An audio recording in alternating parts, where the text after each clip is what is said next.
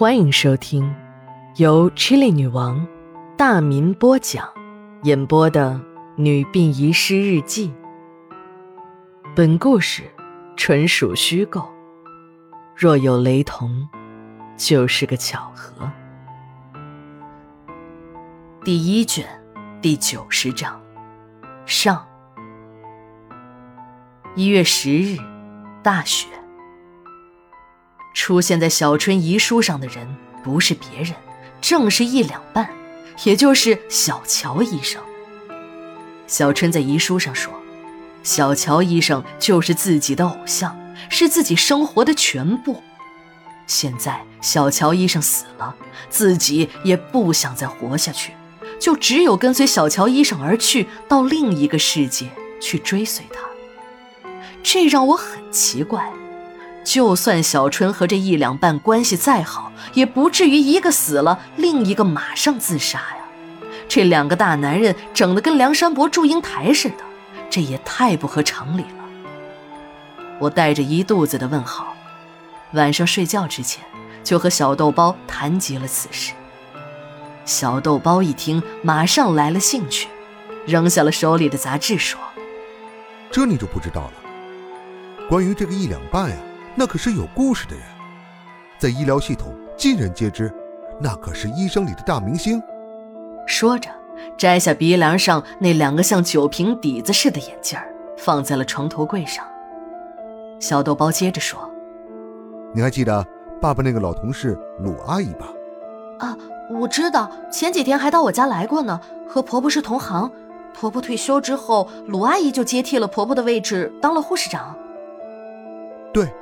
就是这个鲁阿姨的男人何医生，那所妇婴医院的院长，当年就是他，把一两半招到了妇婴医院。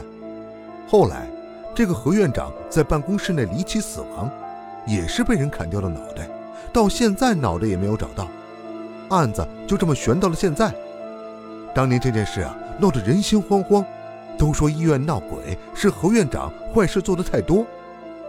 那些个在医院里游荡的冤魂，就杀死了何院长，还让他身首异处。我听得有点害怕，直往小豆包的怀里钻。小豆包则讲上了瘾。一两半在招聘会当场就和医院签了用工合同，还没正式毕业呢，就来到了这家妇婴医院。这家妇婴医院原本是一家大型国有企业的内部职工医院。在企业红火的那些年，专门为企业里的妇女、儿童提供保健服务。后来企业不景气，连工人的工资都发不出来，这所附属医院呢成了企业的包袱，被企业甩开后就开始成本核算、自谋生路了。医院连续换了几任院长，不但没能把医院搞好，还走到了濒临关门的境地。就在这时。何医生临危受命，出任了这所医院的院长。当时很多人都在看他的笑话，看他如何把这个烫手的山芋给经营好。何院长是个经营方面的天才，在上任后怪招频频的在医院内搞起了特色科室，把泌尿科改成了专治性病的诊室，还分为男科和女科。把妇科呢变成了专门治疗不孕不育症的专家门诊，自制了各种锦旗，上面写着“送子观音”“神医送子”等吹得没有边儿的口号，还把院里的几个退休老医生返聘回来。这些个赤脚医生出身，只在卫校培训过一年半年的老专家，就又回来发挥余热了。其实这些人也知道自己的水平。自己当医生，只是那个年代医疗人才缺乏。到退休之前，给你评个正高、副高职称的，那是国家对你半生工作的表彰，而不是说明自己的技术就真的超越了那些在医学院里的大学生。想拒绝何院长的返聘，可何院长却说，为了医院的利益，必须接受返聘。其实谁都明白，返聘的成本低。再加上大众都感觉医生都是老的好，最重要的是，如果不接受，就连养老金的发放都成了问题。还有很多老医生的家属都在医院的各个部门混饭吃，这里面的关系盘根错节，也就只有听从何院长的安排了。保暖思淫欲，经过了改革开放，人们的生活改善之后，社会上也是各种沉渣泛起。那时候有句话叫“外国性解放，中国打麻将”，其实。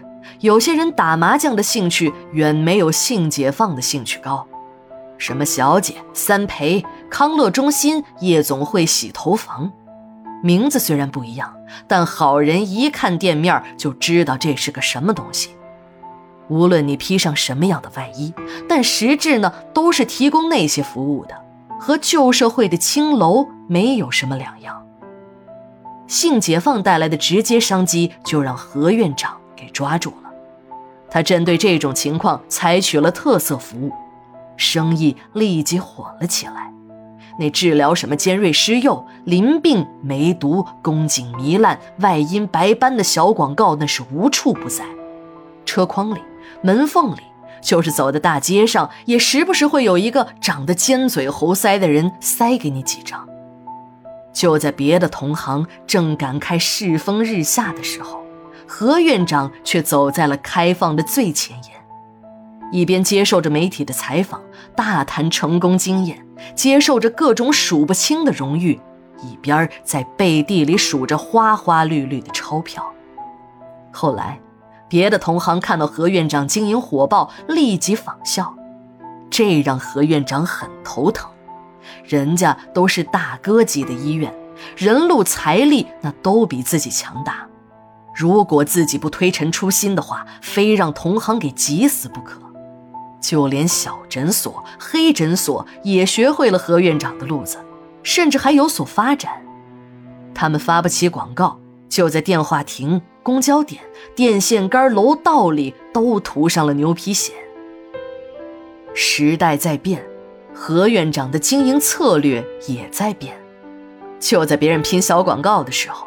何院长已经做了长远打算，找了一位花钱不多却足以起到奇效的代言人，这就是在医学院招来的人才——小乔医生，也就是那个不仔细看和女人没有什么分别的一两半。